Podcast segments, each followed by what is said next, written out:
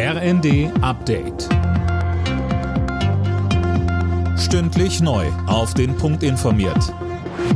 Ich bin Daniel Stuckenberg.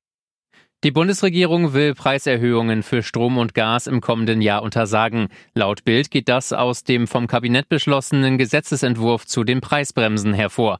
Hunderte bereits beschlossene Erhöhungen zum Jahreswechsel seien demnach illegal. Im Streitfall muss der Versorger dem Kartellamt beweisen, dass die Börsenpreise die Erhöhung rechtfertigten, so die Zeitung unter Berufung auf eine Sprecherin des Bundeswirtschaftsministeriums.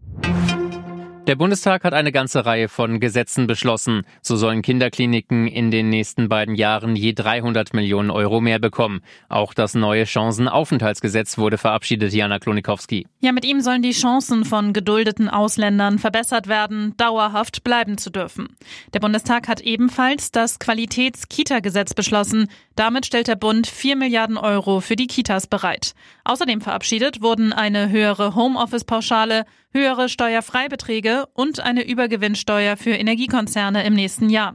Sie müssen dann höhere Gewinne als in den letzten Jahren extra versteuern.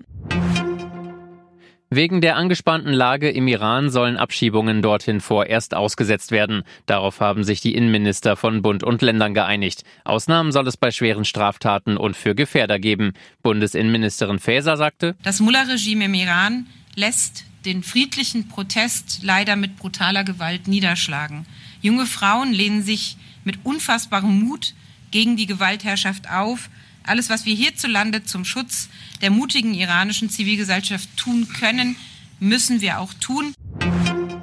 Besserer Handyempfang im Zug kommt offenbar erst später. Der Spiegel berichtet, dass die eigentlich für diesen Monat vorgesehene Verbesserung erst in zwei Jahren kommt. Hintergrund ist demnach, dass viele kleinere Bahnbetreiber mit der technischen Umrüstung nicht hinterherkommen.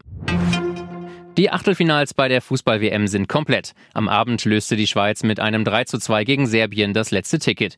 Die schon qualifizierten Brasilianer spielten 0 zu 1 gegen Kamerun. Zuvor war Südkorea ins Achtelfinale eingezogen, nach einem 2 zu 1 über Portugal, das auch schon weiter war.